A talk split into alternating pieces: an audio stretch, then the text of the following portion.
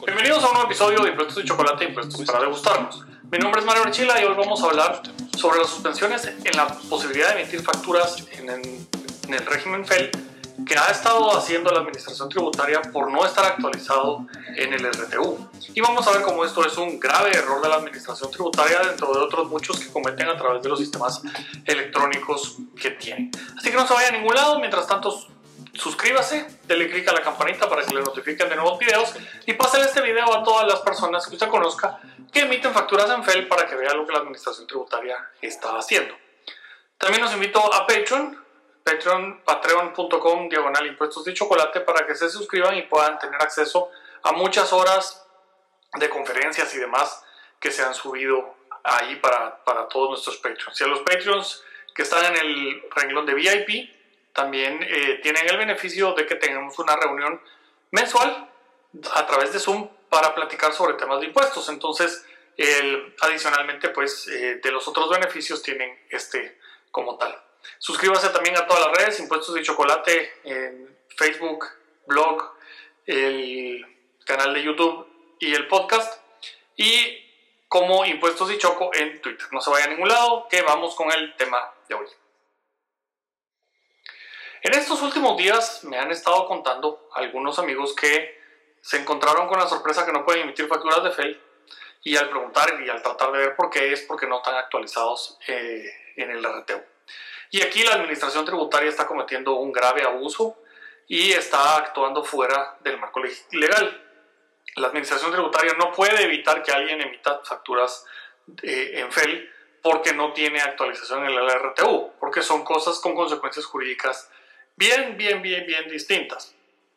Y esto pues es un acto total, totalmente arbitrario de abuso de autoridad y el que riñe con, con la ley. Y vamos a ver, entonces, el, la base principal es el artículo 120.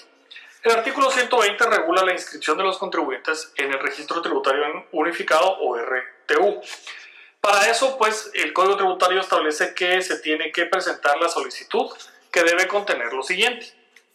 Y nos da las cosas que tiene que contener como tal. Ahora bien, la parte de amarrar el FEL con el RTU es totalmente equivocada.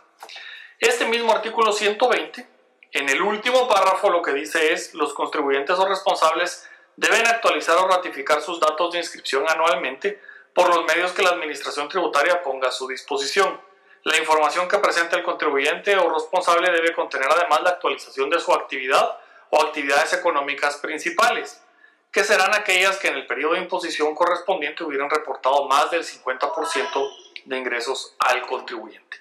Y ahora nos vamos al artículo 94 que es el que tiene las infracciones y multas por incumplimiento de los deberes formales y vamos ahí a encontrar que el omitir dar aviso a la administración tributaria de cualquier modificación o actualización de los datos de inscripción del nombramiento del cambio de contador tiene una multa como tal. Entonces, esta es la multa que aplica. Yo, si yo no actualizo mis datos en el RTU, porque tengo ahí la obligación de hacerlo cada año, como está en el 120, entonces tengo la multa que corresponde acá, que son 50 quetzales por cada día de atraso. pero nada más, no tengo ninguna otra consecuencia como tal. entonces el artículo 120 no puede servir para amarrar la emisión de facturas electrónicas. Eso está en el, en el IVA. No me pueden impedir que yo realice la emisión de facturas por actividades comerciales que estoy haciendo. Primero porque eso es eh, totalmente contrario a eh, la legislación. Tengo sanciones por no emitir facturas cuando entrego las mercancías o recibo el pago. Tengo sanciones como cierre de establecimiento por estar haciendo actividades sin emitir las facturas correspondientes. Por lo que la propia administración tributaria no puede ser quien me provoque este tipo de infracciones y me quiera sancionar entonces con el cierre por no haber hecho la actualización en el registro, que es una cosa total, total, totalmente eh, distinta. ¿Cuándo me pueden bloquear el IVA? Eh, ¿Cuándo me pueden bloquear el NIT para realizar actividades eh, como tal? Y el 120, en el penúltimo párrafo, lo que dice es, para aquellos contribuyentes que estén omisos en el pago del impuesto al valor agregado o que no sean ubicados en su domicilio fiscal, la Administración Tributaria podrá suspender su afiliación al régimen de dicho impuesto y realizará la anotación especial en los registros tributarios del contribuyente o responsable.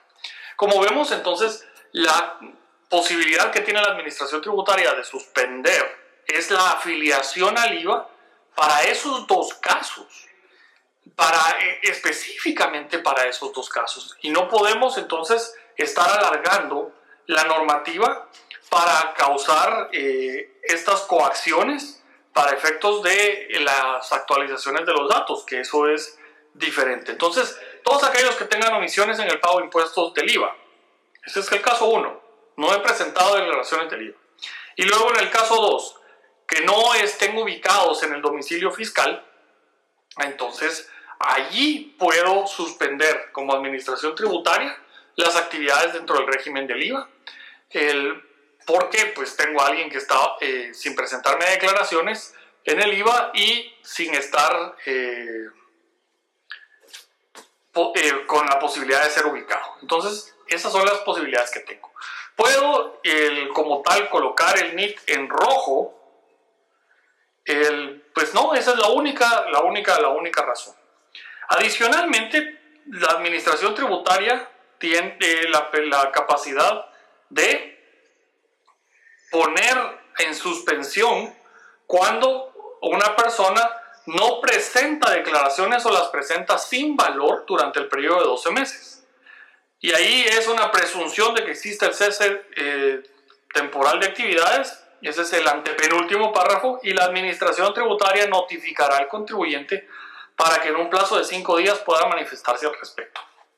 Y el, esa es la suspensión o el cese temporal de actividades. Como ven, la administración tributaria no tiene entonces capacidad para bloquear la emisión de facturas eh, dentro de FEL y no puede evitar la emisión de facturas electrónicas porque alguien no se ha actualizado en el RTU.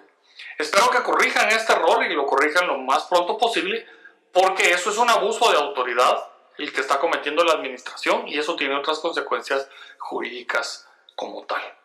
Así que bueno, espero que, que esto ayude por lo menos a saber que nuestros derechos como contribuyentes y como ciudadanos es que podemos seguir emitiendo facturas aunque no estemos actualizados, las consecuencias serán, tendremos una multa de 50 quetzales por cada día de atraso en la emisión de esa, en la actualización de esos eh, registros del, en, el, en, el, RTU y el, no pueden bloquearnos la emisión de las facturas. Así que esto es el episodio de hoy. Páselo a todo aquel que usted conozca que tiene un negocio y que emite facturas, especialmente si está en el régimen de FEL o que haya escuchado que mencionan eso de que no pudo emitir facturas porque le pidieron en SAT que primero se actualice antes de poder seguir, emitiendo las facturas, lo cual es totalmente ilegal. Mi nombre es Manuel Chila y esto fue Impuestos y Chocolate. Nos vemos la próxima.